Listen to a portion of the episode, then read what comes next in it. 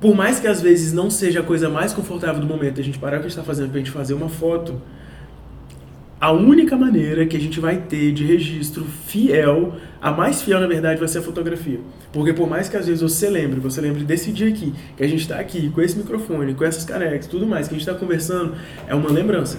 Agora, no momento em que eu fotografei, isso passou a ser um registro. Então você vai poder olhar e além de você conseguir relembrar de coisas que às vezes você não ia conseguir relembrar, que você não conseguiu armazenar, você vai conseguir relembrar cada situação, cada coisa. Fala, nossa, tinha isso aqui que eu não lembrava. Nossa, naquele tempo eu usava tal microfone, naquele tempo eu usava tal caneta. Naquele tempo o United estava com a gente. Entendeu? Sim. Então, tipo assim, por mais que às vezes você tenha todas as suas memórias guardadas ali, a fotografia eu consegui registrar isso. Sim. Então, sempre foi algo que eu gostei de fazer. Sempre foi algo que eu gostei de fazer pra gente ter isso aqui. Não, vamos fazer, vamos fazer essa foto aqui. E, e sem cobrar nada, não era porque eu queria te vender depois, não era porque eu queria, sabe, te. Ah, vou, vou fotografar aqui e já já mando pra ele. É Cobro- foi um momento da hora ali. foi né? ali, eu tava Sim. ali, eu tava com minha câmera, por que não fazer isso por você? Sim. Ainda mais reconhecendo que a fotografia hoje, principalmente agora, ela, ela tem muito poder, sabe? Ela é muito reconhecida, ela tá sendo cada vez mais valorizada. Então, eu sempre fiz isso. Né? Mas é muito curioso porque muita gente fala assim: "Ah, eu não vou usar, eu não vou usar o celular porque eu quero viver o momento". Mas uma coisa não anula a outra.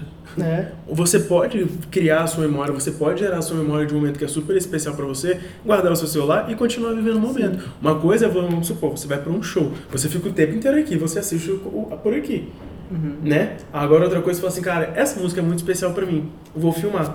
Filmei Tá com seus amigos, tudo Pronto, ali. é, filmei quem tá comigo, me filmei, filmei. Pronto, guardei. Eu gerei a minha memória, eu gerei, guardei a minha recordação, a minha própria recordação, que aquilo tem um valor pra mim, é, e continuei vivendo o momento. Sim. Geralmente eu faço, eu, às vezes eu coloco a câmera, a câmera é minha, eu vou lá, posiciono tudo mais, nananana. Às vezes as pessoas não querem fazer aquela foto, mas vai, aceitam fazer a foto. Aí depois, além de me dar razão, falam, nossa, é verdade, olha Kevin, nossa, obrigado, nossa, ficou lindo, nananana. Aí chega depois, todo mundo posta, menos eu. É muito engraçado, porque já teve vezes que eu falei assim, não, essa daqui eu não vou passar pra ninguém enquanto eu postar. Eu vou ser o primeiro a postar. Postar depois que eu depois de- postar, todo mundo posta. No dia seguinte, na manhã seguinte, eu te Eu mando pra vocês. Não, brincadeira, eu posto e eu libero. Porque eu falei, eu- é porque nunca dá tempo, tipo assim, parece que você nunca consegue contar a novidade, entendeu? Parece que, tipo assim, todo mundo vai, a gente faz a foto, aí eu vou e te envio. Aí você vai postar antes. Aí eu fiquei tipo assim, pô, o que, que eu vou contar agora, tá ligado? Porque, tipo assim, vamos supor, a gente veio aqui gravar um É. podcast. A gente vai, é, faz uma foto. Aí você vai e posta a foto. Você já contou a novidade? Não tem como falar que foi, tipo assim, que foi a minha técnica, não tem como falar que foi todo o tempo que eu tô aí, que é 10 anos de, de, de carreira, é algo bem significativo já. É, é um ponto, né? É, é, um constru... é um ponto, então é uma construção de tudo, entendeu? Aham. Mas o principal foi o que eu falei. Eu conheci alguém que precisava de um fotógrafo que ia estar no evento. Entendeu? E... Nossa, tá, tá rasgando. O cara tá rasgando. Então, é, é construção, é conjunto de muita coisa. E se você construir, se você se planejar, se você desejar algo e batalhar e lutar por aquilo, cara, dificilmente você não vai conseguir. Porque se você é, planejar, se você fizer metas, se você é, traçar um caminho que você vê que é possível e que você vai lutar, que você vai se esforçar por aquilo, cara, não tem como. Nem que aquilo você faça um planejamento de 10 anos. Cara, você vai conseguir. Só que você só não pode se perder na metade do caminho. Entendeu? Realmente, eu reconheço que fotografar um evento como esse, uma pessoa como ela, tipo, mano, ela tava na minha frente. Tudo bem, eu já estive com ela outras vezes. Eu não sei se você sabe disso, mas tipo, eu acho que é o quarto ou terceiro show que eu fotografo Caraca. dela. Não, você quer o segundo, assim. Não, é o quarto, é o terceiro ou quarto já. Porque lá Caraca. no Espírito Santo eu acho que eu já. Foi, é o quarto show que eu fotografo ela. Quarto que eu tô lembrando ainda, se não teve algum que eu não tô lembrando. Ah, então gerou, tipo, já uma. Não é uma amizade, mas já tem uma relação ali, tipo assim. Ah, na minha cabeça tem aqueles. Não, não é isso. melhor amigo dela. na minha cabeça tinha. Eu sou o amigo. melhor amigo dela. Não, é porque assim. ah, já é o quarto show, então, tipo assim, eu já, já estive em camarim com ela. Tipo assim, já conversou, já trocou ideia. Tipo, já tirei foto com ela, já tirei foto dela com outras pessoas. Então já estive ali, sabe? E, óbvio que ela não vai lembrar de mim, porque imagina quantos camarins ela faz, quantos shows ela faz. Ela, eu fui mais um fotógrafo que estive no local. Mas. Então, tipo assim, já. Já teve alguma coisa, tipo, de, de- já teve um contato antes. Uhum. Entendeu? E isso é muito bom, porque, cara, não tem jeito. Se uma hora você tá ali, a pessoa vai falar assim, eu já te vi antes. E não, eu já ouvi muitas vezes isso. É muito engraçado, porque as pessoas falam assim, eu te conheço de algum lugar. Eu falo, ah, às vezes você já me viu em algum stories. Aí você fala assim, eu fotografei o Fodorito. Pode ser que eu chegue aqui com 5 minutos de conversa, eu consigo me conectar com você a tal ponto que a gente vai fazer fotografias incríveis. Mas pode ser que não. Então, foi muito curioso, porque teve uma vez é que. Isso é muito curioso, na verdade, porque teve uma vez que foi bem assim: eu fui fotografar uma médica. E foi um serviço que uma agência me chamou para trabalhar. E aí ela falou: Kevin, a a gente precisa fazer umas fotos dela, ela tá trabalhando a, a marca dela e tudo mais, o reposicionamento dela no Instagram, então a gente precisa fazer umas fotos dela. Foi tão automático que eu cheguei, eu sentei para conversar com ela, falei: tá, a gente vai fazer suas fotos, mas eu preciso saber quem é você antes. Me conta um pouquinho de você. E eu não. Foi muito engraçado, porque isso veio de um lugar que gerou, despertou uma vontade minha de conhecer ela e conhecer a história dela. E foi muito interessante, porque a história dela era muito engraçada. Que ela falou: Ah, eu sou assim, mesmo sendo médica e tudo mais. É, eu reconheço que eu atendo pessoas muito importantes. Eu reconheço que, tipo, a minha profissão, eu sou bem remunerada por isso. tipo, é uma profissão que é conhecida porque é bem remunerada. Ela- Eu sou uma pessoa muito simples. Eu sou uma pessoa que no meu sábado eu gosto de fazer minha caminhada. Eu gosto de depois ir na, na feira, comer o meu pastel, comprar meu, meu caldo de cana e passar na, na banquinha de DVD pirata. Gente, acredito que ela falou isso pra mim. Mas, tipo assim, é ela, é o dia a dia dela. Ela falou, por mais que às vezes eu, eu seja isso, eu também sou isso. E, cara, aquilo ali eu fiquei, tipo assim, eu fiquei.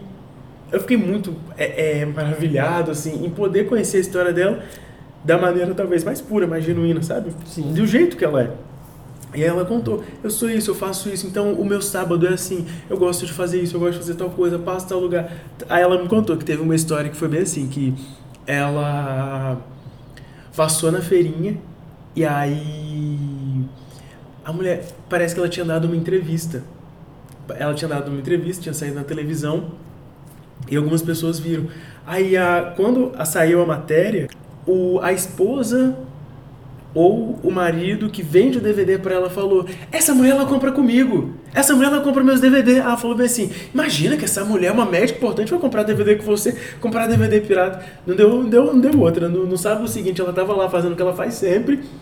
E o marido a esposa falou: Foi você que apareceu na televisão? Foi, foi, porque eu falei pra minha esposa, minha esposa não acreditou que era você. Sabe? Então, tipo assim, é, eu acho que é isso que é o mais valoroso da fotografia, você poder conhecer a pessoa, você conhecer a história dela. Eu posso ver o tal cozinheiro fazendo tal coisa e eu vou aprender alguma coisa, algum fundamento, algum método que ele aplica, que dá certo na profissão dele, mas que se eu remodelar vai dar certo na minha profissão. Uma vez uma amiga minha ela falou bem assim, é, o DJ bom não é o DJ que ele toca o que você gosta de ouvir. O DJ bom é o DJ que toca aquilo que você não sabia que você gostava, mas que no momento que você ouviu você passou a gostar. Sim. Eu já vivi, eu já vivi essa, essa experiência. E eu falei, caramba, que som da hora. Esse cara tá tocando uma coisa que eu nunca vi, mas que isso despertou algo tão bom em mim que sabe, você começa a enxergar aquela pessoa de uma outra maneira.